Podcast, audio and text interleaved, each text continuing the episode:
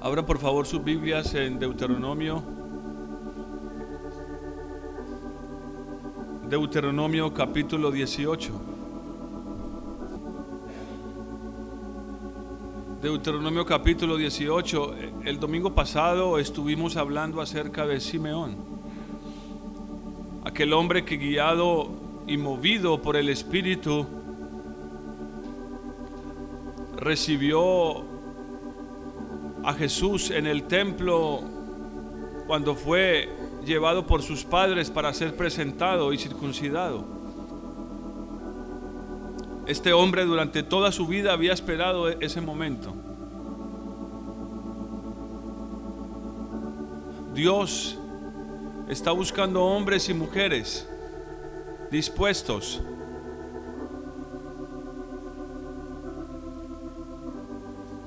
a dar toda su vida por un momento.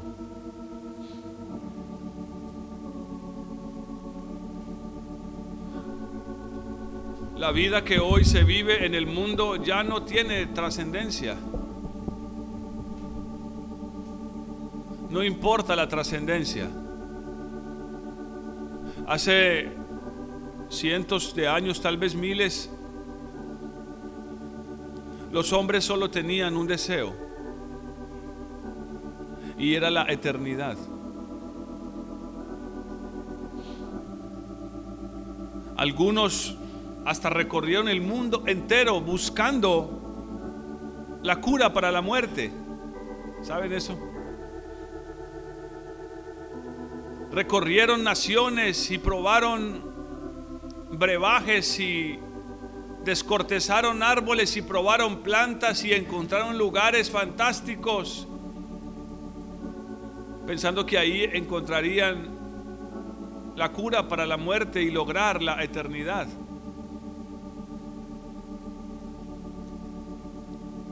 Hoy, lamentablemente, ya no es así. La gente solo está buscando lo pasajero, cómo disfrutar el hoy. No importa lo que suceda mañana. Si esto es lo único que tengo, me lo voy a gastar para disfrutar porque no importa. Comamos y bebamos porque mañana moriremos.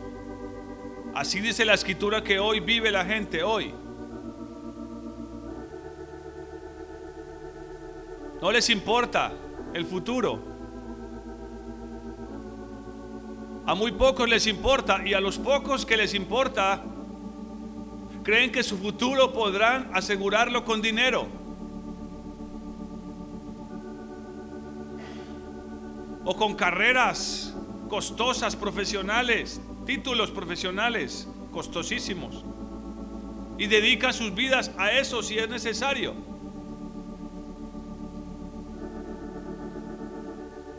Dios creó al hombre para que disfrutara de la eternidad. Y el hombre se ha dedicado a la vanidad, a lo temporal, a lo pasajero. Hasta los creyentes hoy se están dedicando a eso, la vanidad, lo pasajero. Y como dice, como le dijo el Señor a, la, la multitud, trabajan, pero trabajan por lo que perece. No trabajan por lo que representa una ganancia para la vida eterna. No les importa. Creen que el día creen que el día que mueran simplemente se bajará el telón y se acabó. No, estamos viendo estas cosas que estamos eh, examinando los domingos acerca de la segunda venida de Cristo con un propósito, entre muchos, pero uno importante, y es que entendamos, entendamos que cuando venga la muerte, no es un final, es un comienzo y es el comienzo de algo eterno. sea para bien o sea para mal. Para muchos será para mal, para otros será para bien. Gozo, alegría, reposo, paz. Para otros solo será tormento, tristeza, crujir de dientes, lloro. Porque pensaron que lo único que, que importaba era hoy. Disfrutemos el hoy. Vivamos el hoy. El mañana no importa. Este mundo se va a acabar. Ahora, ¿y saben que es lo más triste? Que muchos creen que el mundo se va a acabar, pero por lo que dicen las noticias o por lo que dicen las películas de moda. O por lo que dicen las, las profecías de los mayas o de, o, de, o de Nostradamus. Pero no porque lo diga la Biblia. Si lo dice otra fuente, lo creen. Pero si lo dice la Biblia, no.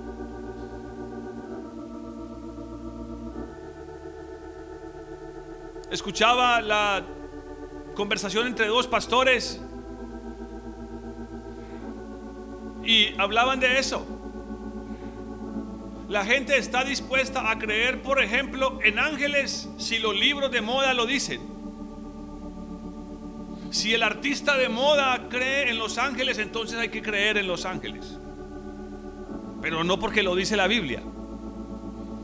Si la Biblia lo dice, no. La Biblia dice, hay que orar. Hay que, hay que, hay que orar para acercarse a Dios. Pero el mundo dice, no, hay que meditar. Hagan yoga. Hagamos yoga porque el mundo dice que hay que hacer yoga. Orar, no, eso es de la Biblia. Todo lo que sea la Biblia les repulsa, les ofende. Oh, qué sorpresa se van a llevar millones en el día que viene. Cuando todo lo que se establezca sobre la faz de esta tierra sea única y exclusivamente dependiente de lo que la escritura dice. Ya no habrá constitución en ningún país, ya no habrá librito de constitución en ningún país. Esta será la constitución, la norma de Dios, la ley de Dios. La ley de Dios, hermano, y, ya, ya nosotros no tenemos nada que ver con la ley. Eso creen, esas mentiras las creen algunos, porque las han escuchado de otros y de otros y de otros que dicen que no tenemos ninguna relación con la ley. La tristeza de todo esto radica en que aún el mismo pueblo de Dios ha tragado esas mentiras. Les han vendido un mensaje donde lo que aparentemente es importante es el hoy. Hoy.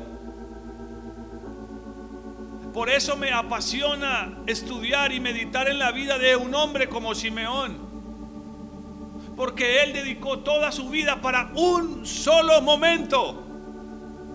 Hoy, para el mundo hoy, eso es un fracaso. Eso representaría un fracaso. Oh, pero no, si en el mundo alguien se prepara toda su vida para ser presidente, no, no importa, eso, eso, eso sí es importante. Pero prepararse toda la vida para poder experimentar la realidad, el privilegio de estar en la presencia de Dios. Eso no tiene sentido, eso no tiene valor. ¿Qué tiene valor para usted? ¿Qué tiene valor para usted? ¿Su billetera? ¿Sus ahorros? ¿Su casita? ¿Su carro? ¿Su auto? ¿Qué, qué tiene valor para usted? ¿Qué es lo que tiene valor en esta tierra para usted? ¿El placer? ¿Disfrutar? ¿Seguir la corriente del mundo hoy? ¿Hacer todo lo que hacen?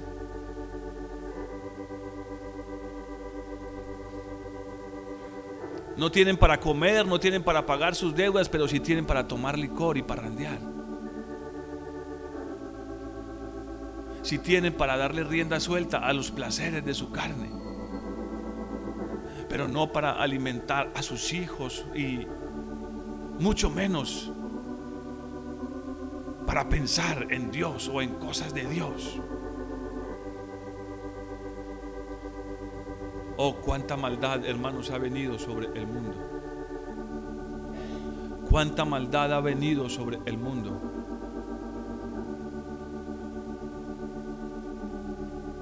Anoche me pasó algo que nunca había, eh, nunca había experimentado.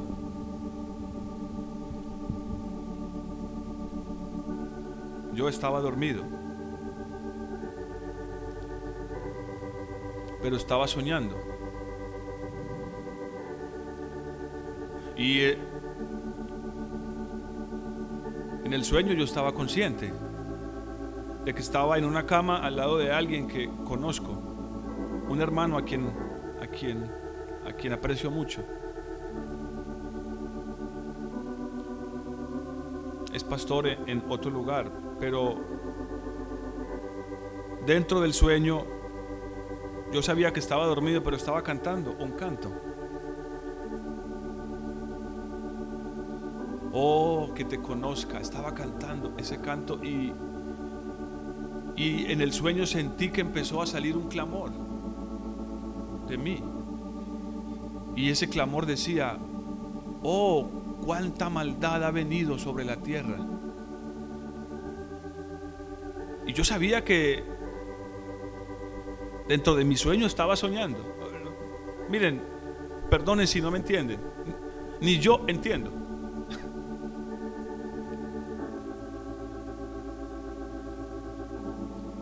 Y el clamor se hacía más fuerte. Oh, cuánta maldad ha venido sobre la tierra. Y yo seguía cantando dentro de mí. Sabía que estaba cantando en mi espíritu porque sabía que estaba dormido. Oh, que te conozca. Que ponga tus caminos delante de mí. Y que camine a la luz de tu rostro. Y se hacía más fuerte el clamor, oh, cuánta maldad ha venido sobre la tierra. Y de repente la voz se hizo más fuerte y entendí que no era yo el que estaba clamando. Y la última vez, casi con un grito, oh, cuánta maldad ha venido sobre la tierra, Señor Jean Paul. Y me desperté de un salto y yo estaba temblando.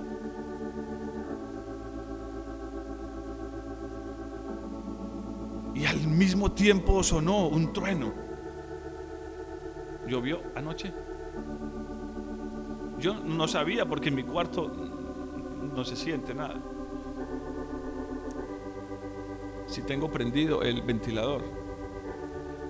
Miren hermanos, y empecé a temblar y me levanté y empecé a pedirle al Señor porque cayó un temor sobre mí. una angustia. Y de repente entendí que era el Espíritu el que estaba clamando a mis oídos. ¿Y saben qué fue lo primero que vino a mi mente? Génesis capítulo 6. Dios, Dios miró a la, Dios miró a la tierra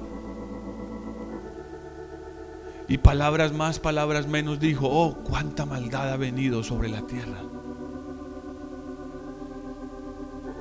Y tomó una decisión. ¿Cuál fue la decisión? Aquí, hermanos, no se, no se distraigan. Tomó una decisión. ¿Cuál fue? ¿Cuál fue? Envió el diluvio. Y el Evangelio de Lucas dice que su segunda venida será como en el tiempo de Noé. Vino el diluvio y se lo llevó cuando menos lo pensaban.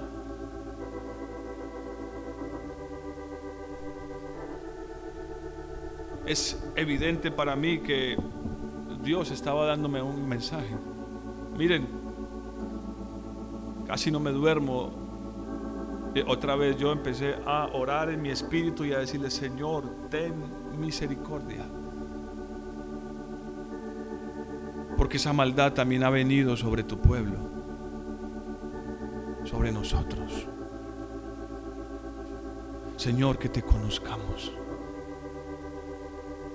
Que te conozcamos.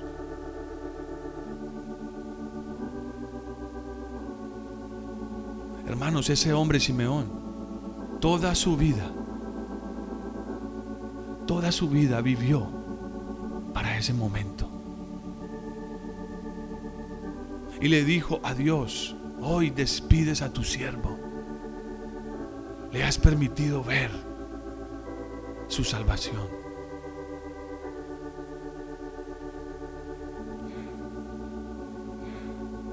Miren lo que dice Deuteronomio capítulo 18.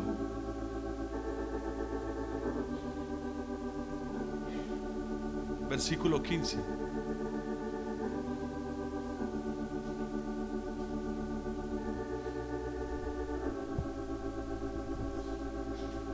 Oh, hermanos, si lo entendiéramos, yo le dije, Señor, sé que no, sé que no lo comprendo. Pero cómo se ha de sentir el Señor cuando mira a la tierra y ve toda esta maldad. Oh, yo creo que Dios quería que sintiera un poquitico de lo que él siente. Hermanos, mi cuerpo temblaba como si tuviera fiebre, no podía contenerme y, y era un había algo ahí, yo no sabía qué era, pero yo le dije, Señor,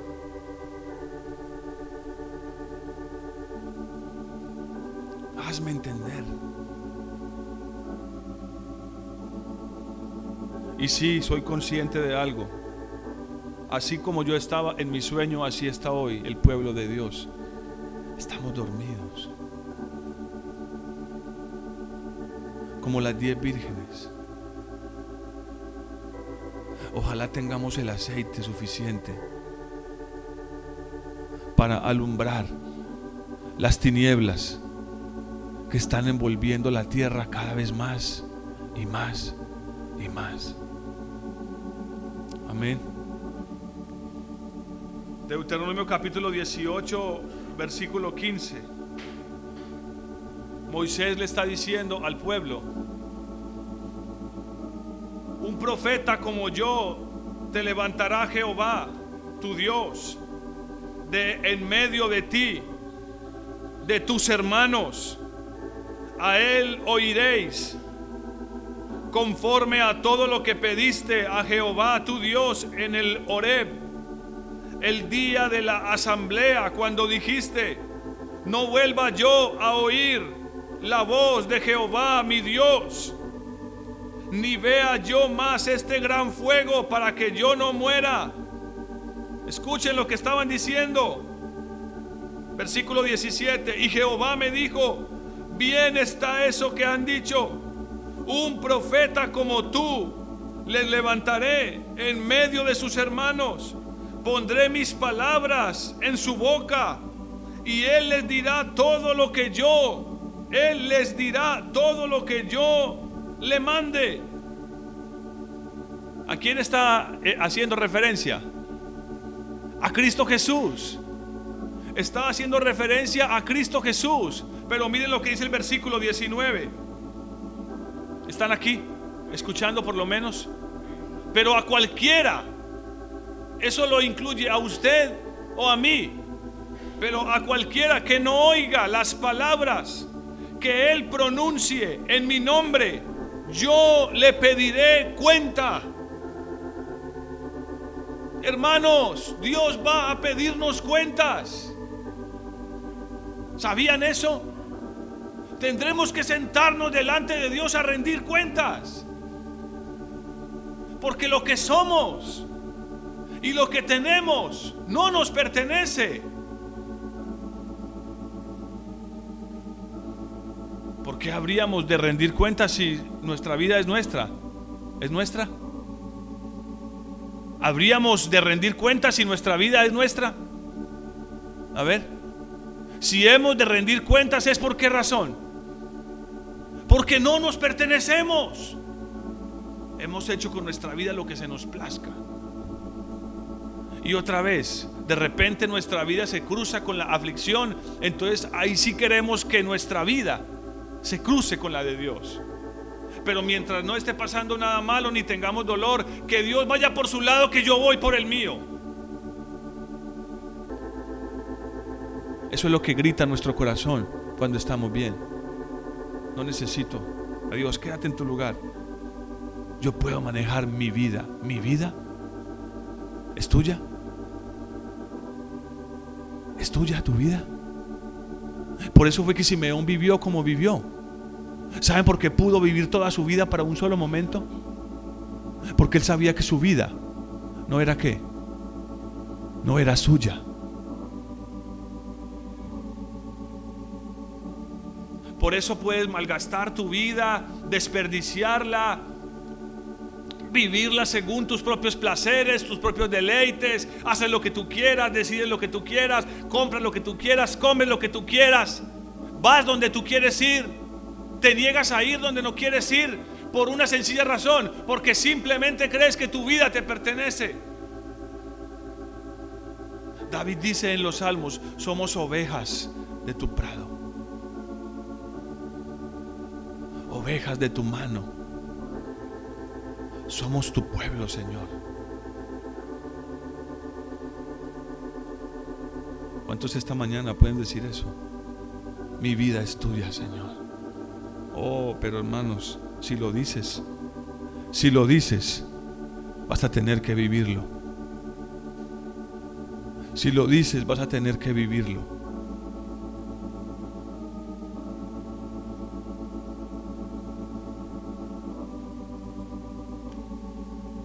en el libro de Job, en el capítulo 36. El libro de Job está antes de los Salmos.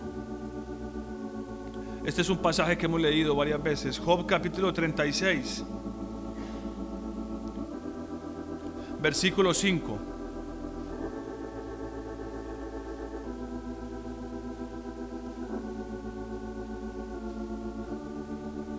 ¿Estamos ahí?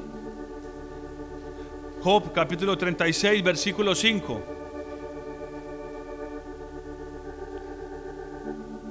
Dios es grande, pero no desestima a nadie. Es poderosa la fuerza de su sabiduría. No concede vida al impío, pero a los afligidos les otorga sus derechos. No aparta sus ojos de quienes ¿De quiénes? ¿Están aquí, hermanos? No se distraigan, amados, por favor. No permitan que nadie les robe su bendición. Ni aparta sus ojos de quién. Ya eso lo, ya eso lo, lo, habíamos visto en un salmo. Dios tiene cuidado de sus justos, sus ojos están sobre ellos. Antes bien, con los reyes los sienta en trono y los exalta para siempre. Está haciendo referencia a lo que dice Apocalipsis, al que venciere, le daré que se siente conmigo donde. Hermanos, a ver, ¿cuántos creen eso? A ver, yo veo si es verdad. Deberíamos hoy y mañana y el día que sigue estar viviendo para ese momento. Yo sé que no lo creemos como deberíamos, por lo menos no en nuestro corazón. Que Dios te ha ofrecido la posibilidad de sentarse en su trono. Por favor, por un instante piénselo. Alguien aquí con una falsa humildad podría decir, no, yo no quiero sentarme en el trono de Dios, tal vez a un ladito, tal vez estar cerca, pero sentarme en el trono de Dios, no, no, yo no quiero eso, ¿cómo se le ocurre? pero Él te lo está ofreciendo. ¿Cuál es el problema? A veces pecamos de falsa humildad. No, no, no, no, no. Yo no merezco estar ahí. No, la verdad es que lo que estás diciendo adentro de tu corazón es que no te interesa. Porque tu vida es demasiado valiosa para ti y mejor quieres vivirla a tu manera y no tener el compromiso de vivir el resto de tu vida preparándote para sentarte en el trono de Dios. ¿Sí o no que es así? ¿O no? ¿Para qué? No, eso que lo hagan los pastores y los que sirven en la iglesia. Yo, cumplo con asistir, a mí me va bien así. Para mí es suficiente. Hermanos, Job, ¿saben que el libro de Job es aparentemente el primer libro escrito, o sea, es el libro más antiguo de toda la Biblia? No había Génesis, no había Pentateuco. Y este hombre, este hombre ya sabía. Este hombre que está aquí relatando no es no es Job, es Eliú. Este hombre ya sabía cuál era el fin que Dios tenía para él. No tenía la escritura, ni Apocalipsis, ni Génesis. No conocía la historia de José, un hombre al que Dios sentó en el trono. Pero tuvo que pasar por muchas aflicciones. Y esa es la parte que no nos gusta. Pero ¿por qué es importante? Escuchen lo que sigue diciendo. Antes bien con los reyes los sienta en trono y los exalta. ¿Para cuándo? Hoy, hermanos, la gente se desvive por un puestico de autoridad o de posición. Engañan, roban y matan si es necesario para ser presidente cuatro años. O alcalde, o gobernador, o concejal, o edil. Pero de cientos que eligen, hermanos, las estadísticas son locas el 30% de ellos, casi el 30% terminan en la cárcel. Y casi el 50% de ellos o el 60% terminan investigados por fraude, corrupción, cohecho, malversación, deshonestidad.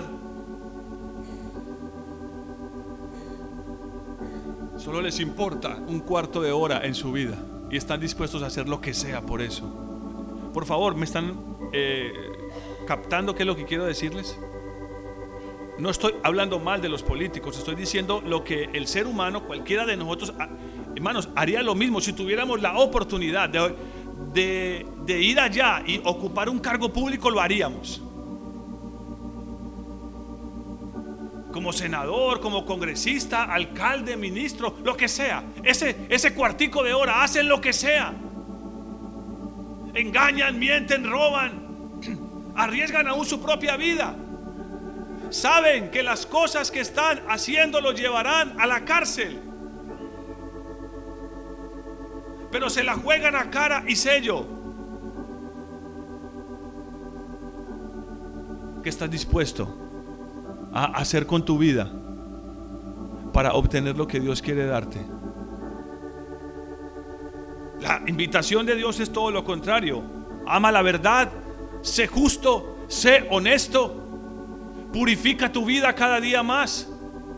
Ama a Dios, ama a tu prójimo. Toma tu cruz y sígueme. Y lo que yo te ofrezco no es por cuatro años, ni por tres, ni por ocho si logras una, una reelección. Es para siempre. ¿No les gusta esa oferta? No, mejor trabajar duro y si es posible hacer lo que sea para ganarme una pensión de 20 o 30 millones. ¿Eso, eso va a asegurar tu futuro, una pensión?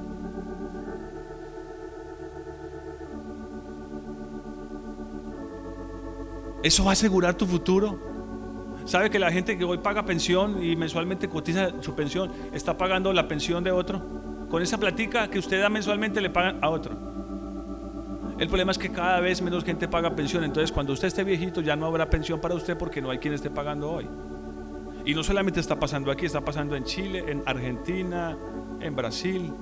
Es una bomba de tiempo. Explotará en la cara de la gente cuando no haya cómo pagar pensiones porque el 90% de las pensiones se destina para pagarle a los congresistas que se ganan 40 millones y solo entre el 5% y menos se destina para pagarle a los que se ganan un mínimo. El que la tiene hoy que la goce, porque eso se volvió un espejismo de aquí para allá. Y más como la maldad está. ¿Y sabe por qué está Dios permitiendo eso? Para que usted y yo perdamos toda esperanza en este mundo. Para que usted y yo perdamos toda esperanza en cualquier cosa material. Y usted eleve sus ojos y diga, tú eres mi herencia. Tú eres mi porción en esta tierra. Eliú sigue diciendo, versículo 8, aún si estuvieran sujetos con grillos, aprisionados con cuerdas de aflicción, Él les daría a conocer las obras que hicieron y cómo prevalecieron sus rebeliones. ¿Por qué Dios permite que venga aflicción sobre nosotros?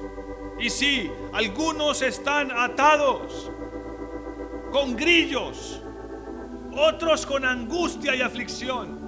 ¿Por qué permite Dios eso? Quiere hacerte conocer tus obras para que te arrepientas de ellas y Él pueda sanarte. Como les he venido diciendo, en su angustia me buscarán. Y algunos quieren la misericordia de Dios, pero no están dispuestos a la verdad. Como les decía esta semana en la oración, la misericordia y la verdad se encontraron. Una sin la otra no sirve, no funciona. No habrá misericordia sobre tu vida si no estás dispuesto a decirle al Señor la verdad de lo que hay en tu corazón. No es tiempo de seguir ocultando lo que hay en nuestro corazón. ¿Por qué te trasnochas? ¿Por qué te esfuerzas? ¿Por qué gastas tu vida? No es por el Señor, es por otras cosas. Estás buscando otras cosas. Dios quiere que se lo digas. Y que al final de esa frase le diga rescátame, sálvame. Porque mi corazón cree que mi bienestar depende de si consigo una casita o si me gano una pensión o si logro un negocito donde prospere. Mi vida depende de eso. Eso es lo que nuestro corazón puede estar gritando en este momento. Entonces Dios tiene que afligirte y a veces aprisionarte con grillos. Y sigue diciendo, miren lo que sucede en medio de la aflicción y por qué estoy eh, hablando de esto, qué tiene que ver esto con Simeón y con, y, y con oír. Aquí lo dice, versículo 10 en medio de esa condición, en medio de ese privilegio, porque lo es, bendito sea Dios, ¿qué dice? Les despierta además los oídos a la corrección y los exhorta a convertirse de qué? De su iniquidad. ¿Para qué la aflicción? ¿Están aquí, hermanos? Algunos se siguen acostando muy tarde los sábados y no, y no traen 100% disposición para escuchar la palabra del Señor. Recuerden que no, se, no, no vienen a oírme a mí, yo no tengo nada que decirles. Es la palabra de Dios. Él dice que quiere despertarles el oído. ¿Esto? No, el oído espiritual que puedas entender que es que Dios tiene un propósito contigo. Oh hermanos, yo quiero que mi vida termine como terminó la vida de José. Mirando a sus hermanos y, y, y pudiéndoles decir, miren, ustedes no me trajeron aquí, fue Dios. Fue Dios el que me hizo esclavo durante 13 años. Y lo hizo para salvarlos a ustedes y a mí también.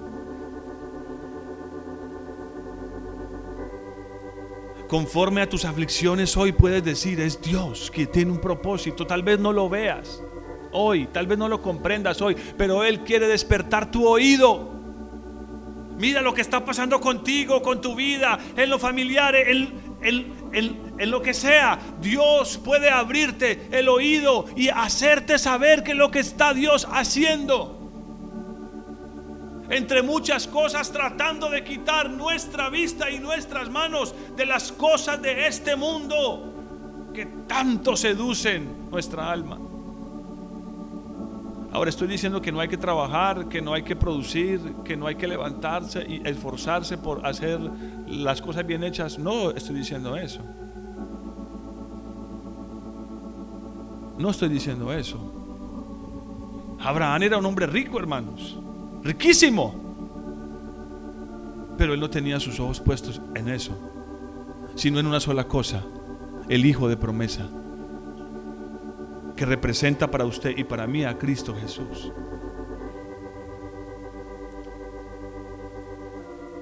Les despierta además los oídos a la corrección y los exhorta a convertirse de la iniquidad.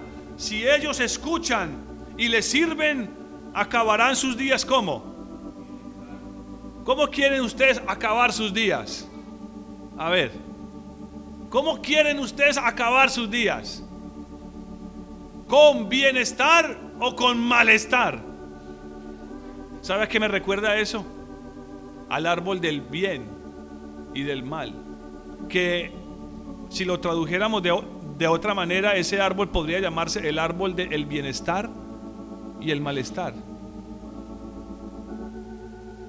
¿Qué es el bienestar para ti? Es hora de que le digamos al Señor, Señor, decide tú cuál es mi bienestar. No que tú y yo sigamos decidiendo cuál es nuestro bienestar. Ahí dice, y acabarán sus días con bienestar y sus años con gozo, con dicha. Pero si no escuchan, ¿están aquí escuchándome? Pero si no escuchan, serán pasados a espada y morirán en su falta de sabiduría. Porque Apocalipsis dice que el Señor viene y con la espada de su boca matará al impío. El impío es, es aquel que no hace su voluntad. No piensen en el impío, aquella gente mala que hace cosas muy perversas que a usted le parecen muy desagradables, pero que a la hora del té en su corazón y en el mío no tienen mucha relevancia. Dice que con la espada de su boca matará al impío su palabra. Si la aceptas hoy puede traerte vida. Si la rechazas, ¿qué te traerá? ¿Qué te traerá? ¿Qué te traerá? Dígalo, hermanos. Muerte. Ay, no, hermano, Dios es amor. Claro. Pero como, pero como, como dice Pablo, de los de la carta de los tesalonicenses, que la fe de ellos era notoria por todo el mundo y que ellos se habían santificado porque sabían que Dios en el día que viene podía librarlos de la ira venidera. ¿Saben que viene un día de la ira, hermanos? El día de la segunda venida de Cristo es un día de la ira. Ya lo vimos al principio. El día de Jehová no será un día agradable, dice. Será un día terrible. Dice, ¿por qué deseáis el día de Jehová? Si es terrible, espantoso. Pero no para todos. Para otros será bienestar. Usted escoge. Es lo que está diciendo ahí. Si escuchas, tus días acabarán con bienestar y con gozo. Pero si te niegas a oír, si te niegas a escuchar, y en la Biblia escuchar significa que oír y obedecer. Porque fue lo que hizo Simeón. Él escuchó una promesa de Dios, al igual que Abraham, y vivió toda su vida y caminó toda su vida pensando y con sus ojos puestos en esa promesa. Aún estuvo dispuesto a perder todas sus riquezas, toda su herencia. Cuando su sobrino quiso, quiso pelear con él por las tierras, él le dijo, mira sobrino, escoge lo que tú quieras, escoge la mejor tierra. Si te vas para allá, yo me voy para allá. Escoge tú. No me interesa eso. Ah, y se le abrieron los ojos a su sobrino y escogió la mejor parte. Y cuando se fue, Dios se aparece y le dice, Abraham, por favor, párate aquí. Sí, Señor, aquí estoy. Mira para tu izquierda, para tu derecha, frente, para atrás, todo es tuyo. Y Lot se iba pensando que había escogido la mejor parte. Y se fue a su herencia, a lo que había escogido. ¿Y terminó dónde? En Sodoma. En Sodoma. Terminó en Sodoma porque Lot era un hombre que no, nunca aprendió a escuchar. Por eso cuando levanta sus ojos y mira, la, y mira toda esa tierra, la ve como el huerto de qué? Pero también como qué? Como Egipto. Él confunde un, él confunde una cosa con la otra. Había una mezcla en su vida. Una mezcla en su vida. Es lo que está pasando hoy en muchas vidas. Hablaba esta semana con alguien y tocábamos ese punto. Es la vida que está representada en un hombre como el siervo de Acab. Él temía a Jehová, pero servía a Acab. Y hasta escondió profetas en cuevas y les dio pan y agua para que no murieran. Hizo obras increíbles. Pero temía a Acab y seguía sirviendo a Acab. ¿Y qué representa Acab? La carne. El camino de muerte. Oh hermanos, amados, Dios está buscando abrirte el oído si acaso estás en angustia, está buscando abrirte el oído. Uno, para una cosa primaria, para que te arrepientas de tus pecados. Le confieses tus pecados. Y supliques por la pureza y la limpieza que Dios puede darte. Dos, para que puedas entender cuál es la voluntad de Dios para tu vida. Cuál es el camino que Él ha escogido para ti. Miren lo que dice el Salmo 40.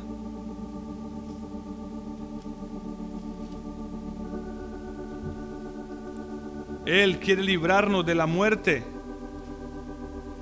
abrirnos el oído para que podamos obedecerlo, llevarnos a un lugar más ancho, el lugar ancho de su presencia.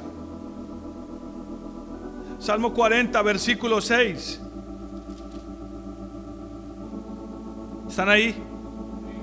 Sacrificio y ofrenda no te agradan. Has abierto, ¿qué?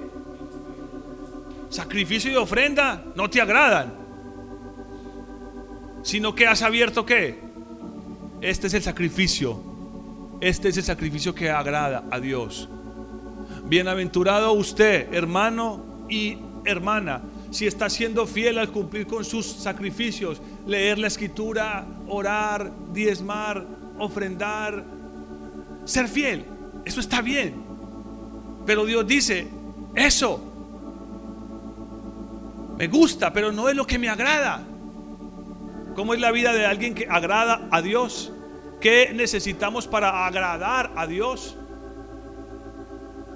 ¿Qué? Fe. Sin fe es qué? Imposible. ¿Y qué es la, y qué es la fe? Es algo que viene por el oír. Y aquí está diciendo, sacrificio y ofrenda no te agradan has abierto mis oídos, holocausto y expiación no has demandado. Muchas veces hacemos cosas que Dios ni siquiera nos está pidiendo, pero que las hacemos, ¿sabe por qué razón? Porque es la manera que encontramos para encubrir nuestra desobediencia, como Saúl.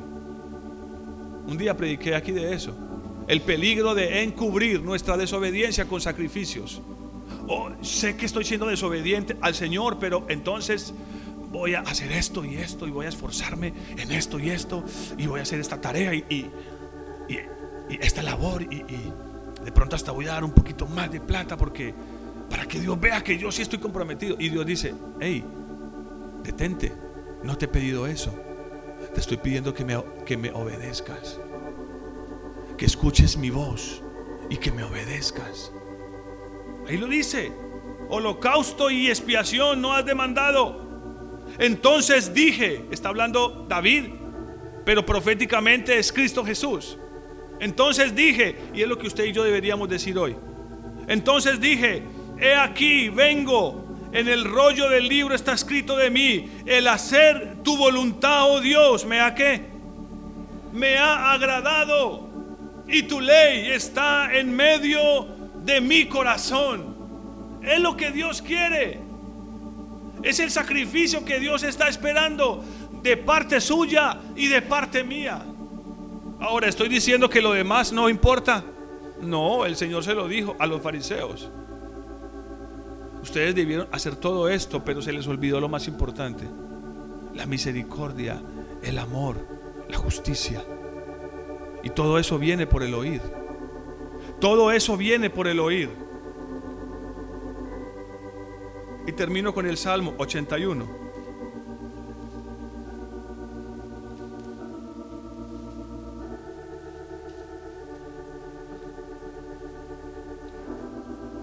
Salmo 81, versículo 8.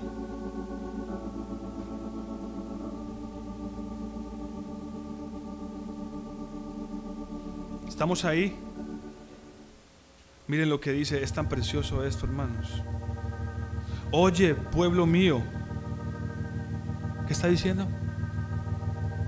¿Cuál es el primer mandamiento? ¿Cuál es? ¿El primer mandamiento? Oye, oh Israel. Aquí dice, oye pueblo mío, y te amonestaré. Esa es la parte que no nos gusta. Por eso es que no queremos oír.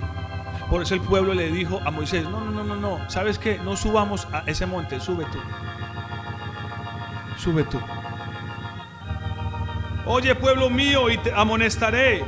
Si me, si me oyeras, Israel, no habría en ti, ¿qué cosa? ¿Cuántos aquí tienen ídolos, hermanos? A ver. Tenemos bastantes, hermanos. ¿Qué pasaría si escucháramos al Señor? ¿Ah? ¿Cuál es la solución para que nuestros ídolos sean derribados? Oír su voz escuchar su voz y obedecerlo. No habría en ti Dios, Dios ajeno, ni te inclinarías ante Dios extraño. Yo soy Jehová tu Dios que te hice subir de la tierra de Egipto. Abre tu boca. ¿Y qué? Pero notan algo raro ahí. Está diciendo, oye, y de repente dice, abre tu boca que yo la llenaré. ¿Por qué? Porque Él viene a qué? Oye pueblo mío, ¿y qué? Ah, están aquí. Y te amonestaré. Entonces, luego viene y dice, abre tu boca, confiesa tu pecado, arrepiéntete, yo la llenaré con palabras que te permitan llegar hasta mi presencia. Saben que no todo, no todo lo que oramos llega delante de, de Dios, lastimosamente no, debería ser. Hay cosas que oramos que no llegan delante de Dios. No contienen la verdad de Dios. No llegan. Si estamos en pecado y no nos hemos arrepentido, podemos orar todo lo que queramos. Y esa oración no pasará del techo. ¿Están conscientes de eso, hermanos? Él quiere, él quiere derribar nuestros ídolos. Y todos ellos, sin excepción, son pecado.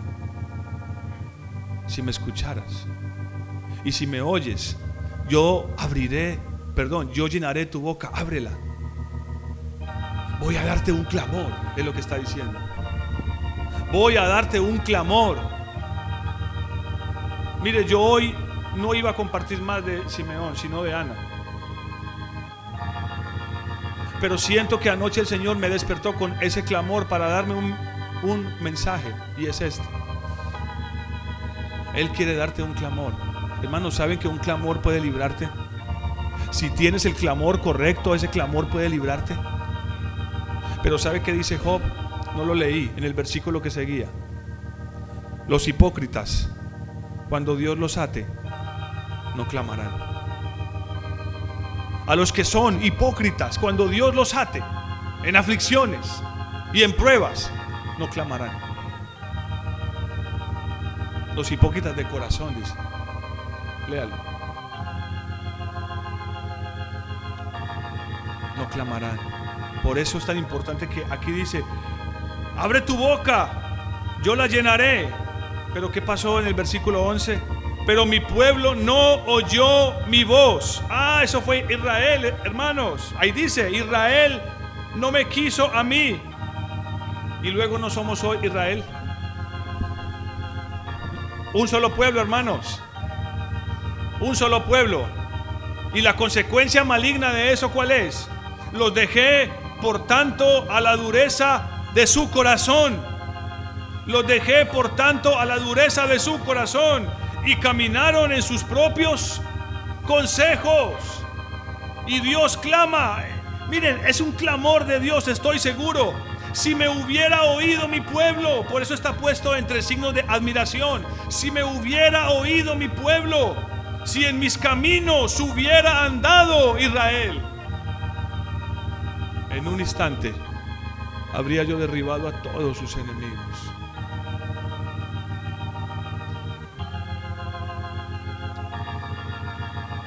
Escucharlo significa andar en sus caminos, no en los nuestros. Pongámonos de pie, hermanos.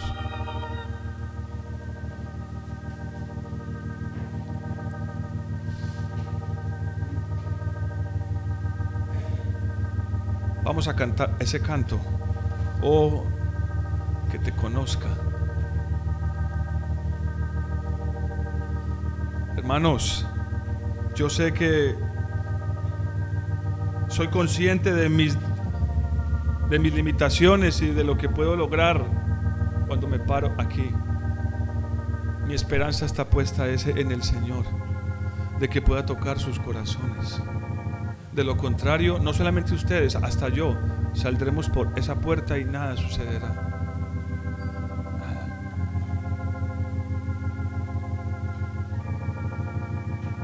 ¿Qué es lo que usted quiere?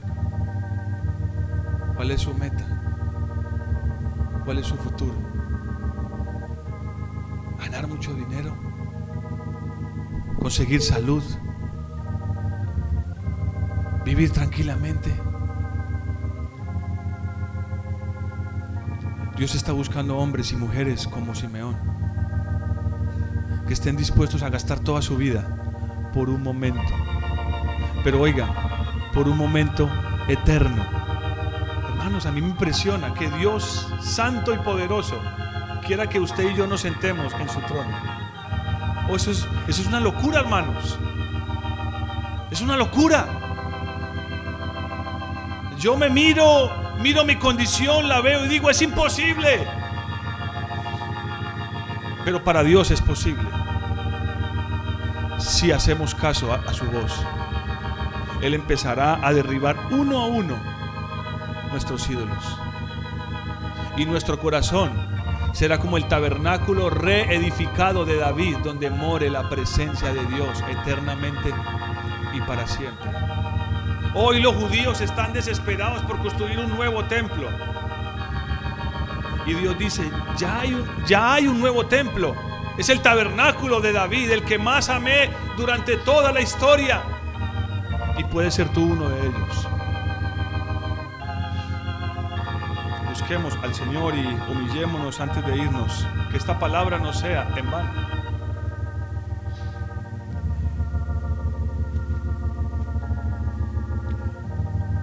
Oh, que te conozca.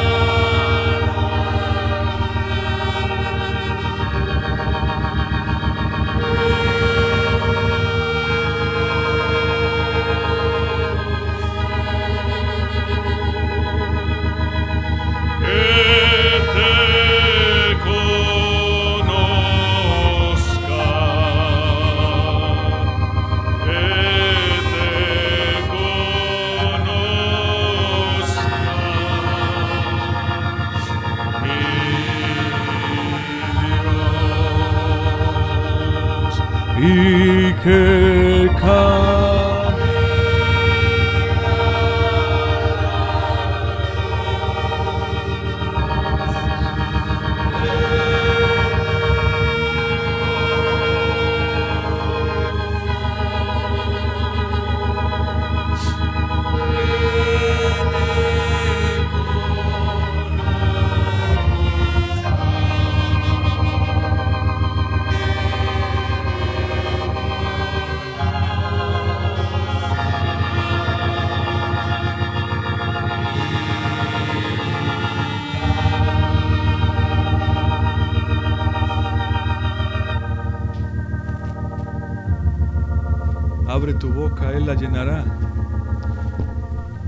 Abre tu boca, deja que Él la llene con un clamor. Pero necesitas abrir tu boca. Que no seamos como los hipócritas de corazón que no, no clamarán. ¿Cuál es tu necesidad? ¿Cuál es tu angustia?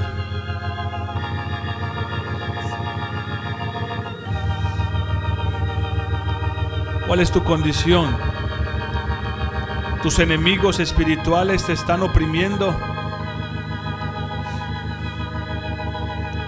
Tus enemigos espirituales están oprimiéndote.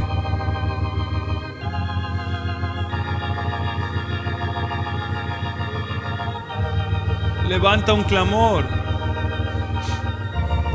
Deja que Dios llene tu boca con un clamor.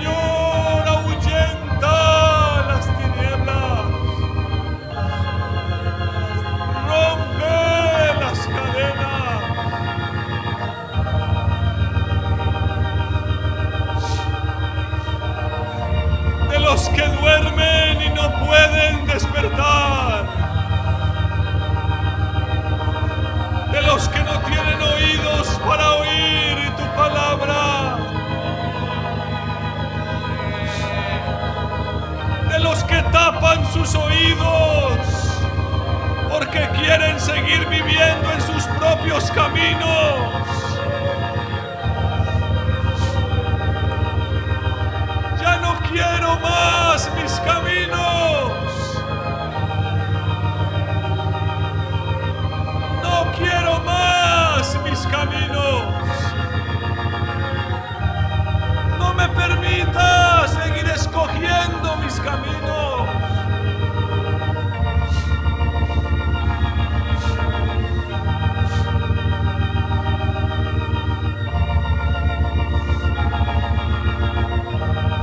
Desaparezca la pereza espiritual, Señor.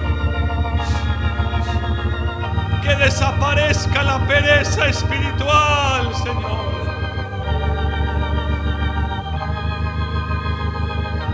Que desaparezca, Señor. La apatía, Señor, la simpleza. Que desaparezca la religiosidad, mi Señor. Y podamos andar en tus caminos libres, libres de toda atadura,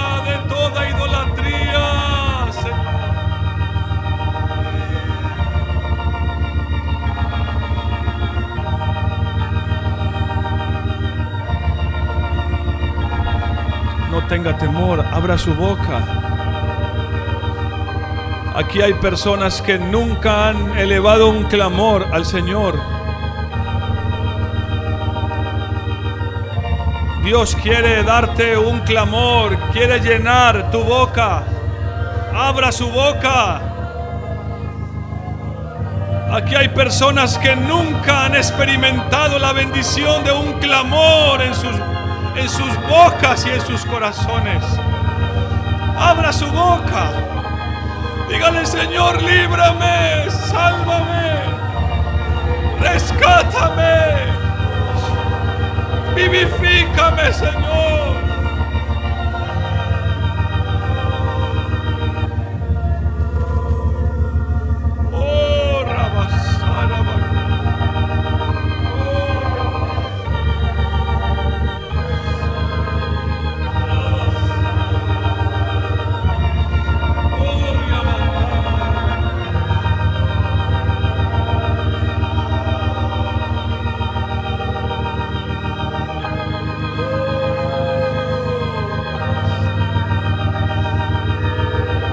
Pierda esta oportunidad. Yo siento que el Espíritu de Dios está aquí esta mañana. El Espíritu de Dios quiere poner un clamor en tu boca. Quiere llenar tu boca con un clamor que te lleve hasta la presencia misma del Padre. Un clamor que te haga atravesar el velo de tu carne.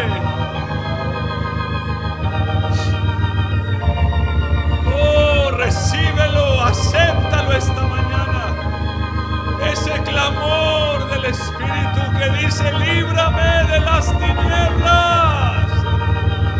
Líbrame de la maldad de mi corazón. No caiga yo en la dureza, no caiga yo en la dureza. Líbrame de la dureza, de la desobediencia, Señor. Confiésale tus pecados al Señor. Confiésale tus pecados, tus temores. Confiésale tu pecado, tus temores.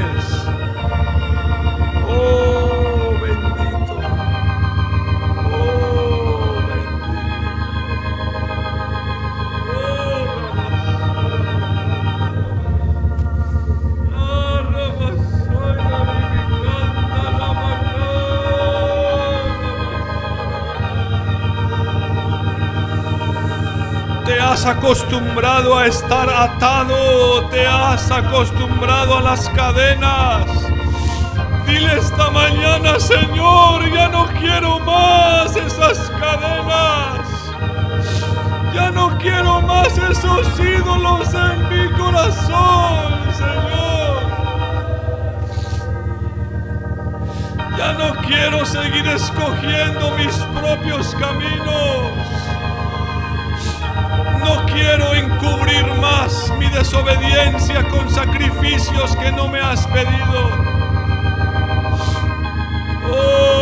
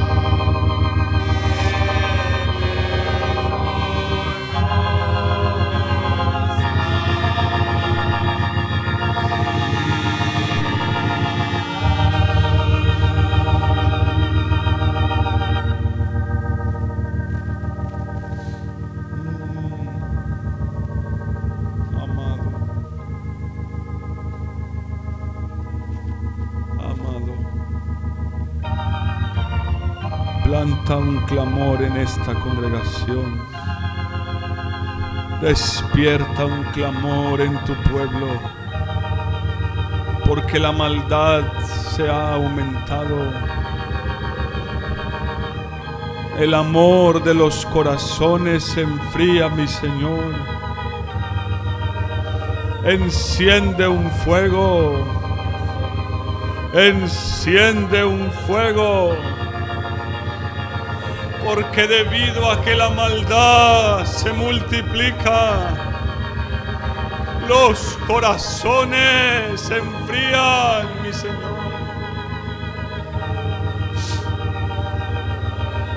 Enciende un fuego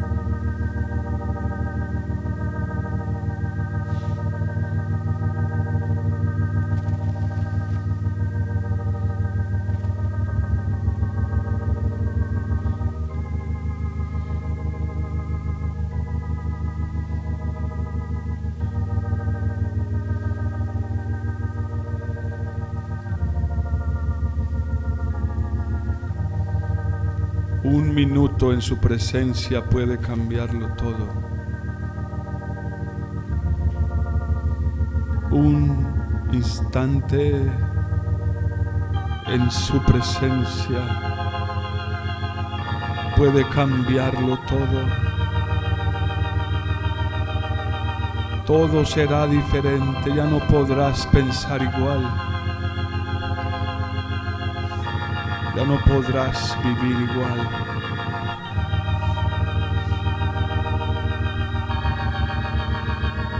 Él está aquí esta mañana y ha venido por ti. Lo ha hecho por ti.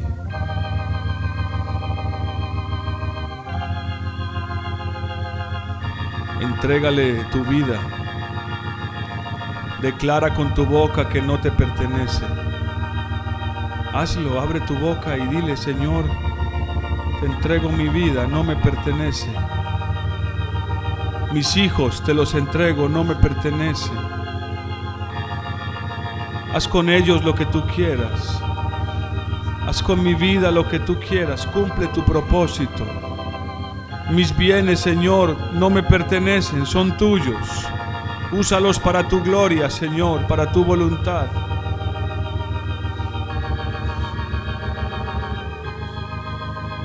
Declárale al Señor esta mañana una entrega nueva.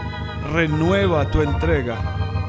Renueva tu compromiso con el Señor esta mañana. No importa si has fracasado. Eso no es un problema para Él si te humillas y le pides perdón. No importa si has fracasado.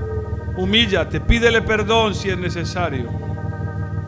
Pero renueva esa entrega delante de Él esta mañana. Algo fresco, algo nuevo. Y dile, Señor, ven sobre mí de una manera nueva, Señor. Ven sobre mí de una manera nueva, Señor, de una manera fresca, Señor. Sopla sobre mí. Sopla tu espíritu sobre mí. Díselo al Señor con ganas, con deseo, con fervor. Ven sobre mí. Sopla tu espíritu. Haz algo en mi vida, renueva mi ser.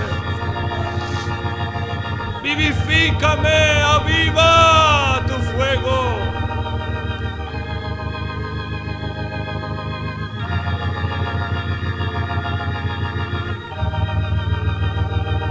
Que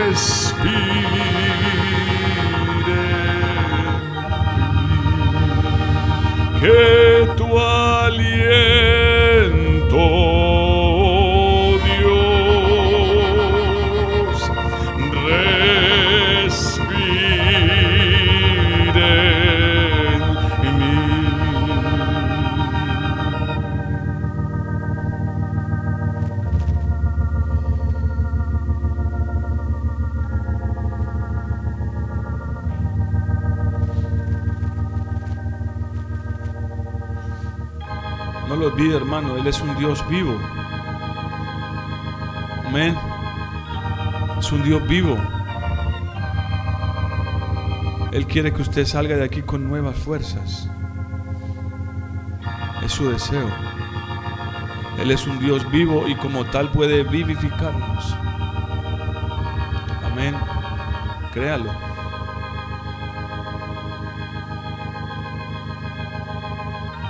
No se conforme con ese letargo espiritual de estar ahí esperando a ver qué va a pasar. No. Y si no lo hizo aquí, puede hacerlo en su casa. Vivifícame, Señor. Vivifícame. No esté yo en este letargo espiritual. Vivifícame, Señor. Dame la gracia, Señor, aún para que los que están a mi alrededor vean la vida de Cristo que yo pueda tocar a otros con esa vida, porque tú eres un Dios vivo, mi Señor. Bendito seas. Tú conoces los corazones. Tú conoces cada corazón. Glorifica tu nombre. No a nosotros, sino a tu nombre, Señor. Glorifica tu nombre. Conforme a tu voluntad.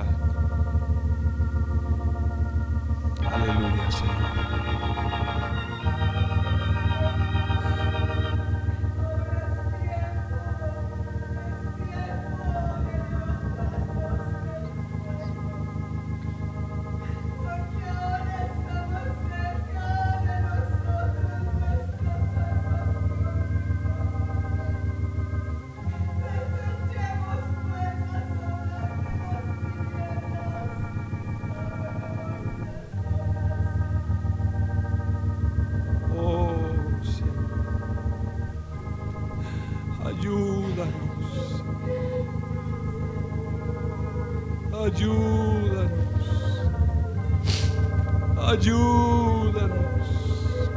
en tu